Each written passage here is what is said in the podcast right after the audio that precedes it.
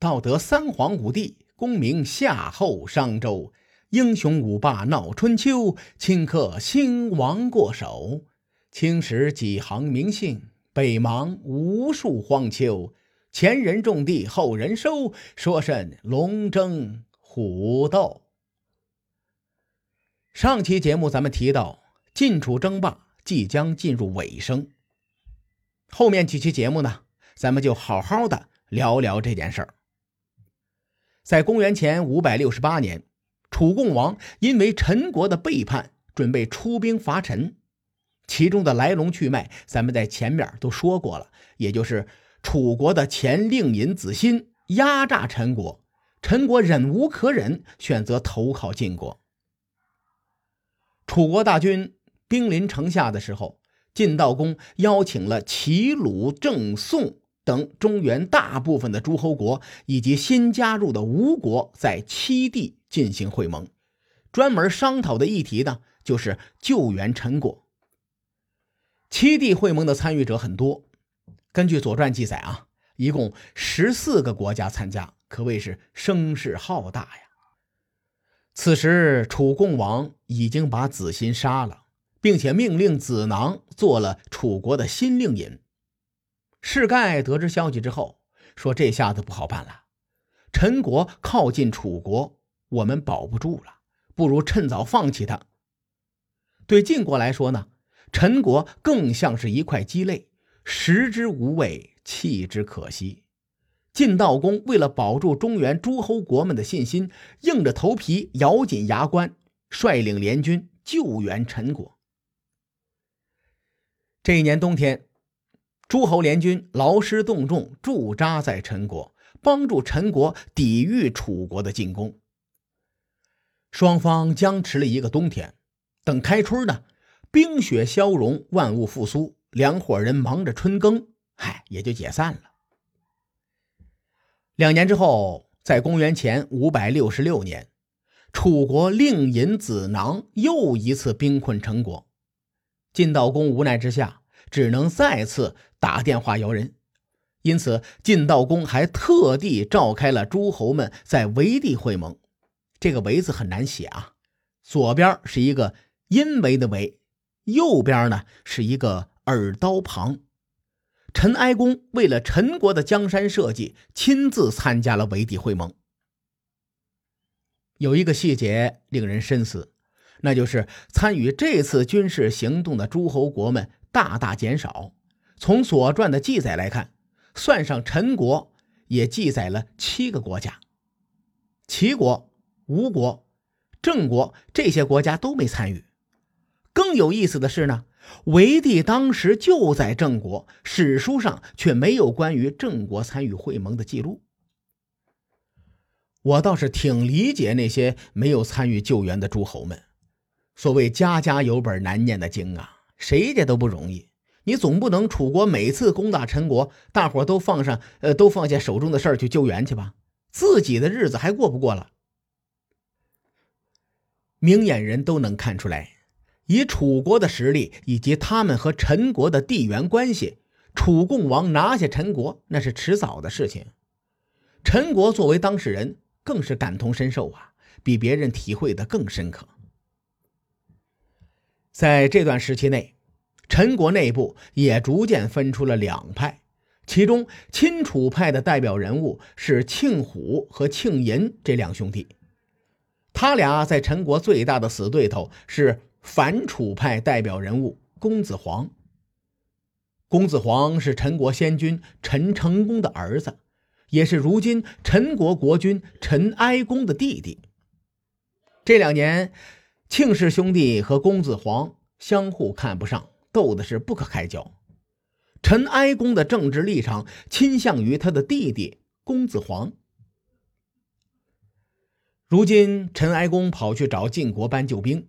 庆氏兄弟一看，说：“这是个千载难逢的好机会呀！”二人暗中商量，决定给楚国带个话，说他们有意与楚国联手。城外的楚军主帅令尹子囊得到消息之后，十分高兴。他心说：“我们揍了陈国三四年了，都没拿下对方，现在是个好机会呀，能从内部分化陈国，无疑是一条捷径啊！一来二去的，双方就牵上线了。庆氏兄弟又递了个话，说：“我们派公子黄做使者去楚军阵中，你们趁机抓住他。如此一来，我们就会有机会在陈国搞点事情。”令尹子囊听罢自然很高兴，他最喜欢这种卖国的带路党，当时就回了庆氏兄弟四个字：“欧了个 K。”可怜公子黄不知这是个计呀！他前往楚军大营，一进去直接被人抓起来了。青氏兄弟得到风声，立刻派人去围地找陈哀公报告，说：“大王啊，这下大事不妙了。”楚国将公子黄抓起来了，您如果再不回来，臣下不忍心陈国灭亡啊！我们恐怕会另有别的打算。你看，以上这段话呀，是史书上的原文，可能呢有些隐晦，我给大伙翻译一下。庆氏兄弟的意思是说，大王，反楚派的公子黄已经黄了，没戏唱了。你赶紧从会盟中回来吧！你再不回来，我们就要拥立其他亲楚派的公子做国君了。陈哀公没办法，只能从会盟中逃了回来。晋悼公得知这个事情之后啊，一口老血差点没喷出来呀，把陈哀公祖宗十八代骂了个狗血淋头。可事已至此，晋悼公也不能为了陈国。而去劳师动众的打一架，这买卖不划算。无奈之下，晋悼公只能解散会盟，领着兄弟们回晋国了。事情啊，如范宣子世盖预料的，那是丝毫不差。陈国经过这一波折腾，重新投入了楚国的怀抱。晋悼公看似白忙活一场，但实际上呢？晋悼公通过这件事情，对地缘政治有了更深刻的认识，而且此时新上任的晋国的中军将荀盈，他作为当事人，也清楚的看到了陈国背叛的全过程。晋悼公与荀盈这对君臣回来之后，就琢磨着调整晋国争霸的战略路线，啊，这就为日后的三驾皮楚埋下了伏笔。说到这里，我展开一下，在晋悼公救援陈国的两个月前，韩厥向晋悼公告老还乡。韩厥是一位好同志，他为晋国鞠躬尽瘁。为此，晋悼公在同意韩厥的辞呈后，还将韩厥的长子韩无忌提拔为公族大夫之长。韩厥告老还乡之后，按照规矩。中军将的位置应该由老二中军佐继任。当时中军佐是巡宴呐，并不是巡营。可是晋悼公偏偏将巡营越级提拔，提升到了中军将的位置。虽然荀盈和荀彦如今一个是智氏的，另一个是中行氏的，他俩原本呢是从一个宗族里出来的。按照晋国当时的规矩。同一宗族出身的人不能在同一支军队担任最高领导。咱们就拿荀盈和荀彦举个例子啊。荀盈作为中军将，那荀彦一定不能做中军佐。这个规矩啊，是为了六卿之间有个制衡，一定程度上避免晋国军队成为私人武装。荀盈成为中军将之后，荀彦只能按照规矩。乖乖降了一位，成为了上军将。晋悼公越级提拔荀盈这件事情是很耐人寻味的。我给大伙说说，晋悼公继位之初，晋国的中军将是栾书，中军佐是荀彦。后来呢，栾书从史书中谜一般的消失了，老二荀彦都准备好当大哥了。结果韩厥出现了，抢走了中军将的位置。如此过了七八年，现在韩厥告老还乡了。老二荀彦心说：“这次总该我来当大哥了吧？”结果荀盈抢走了中军将的位置。千年老二荀燕不仅美梦破碎，排名还下降了一位。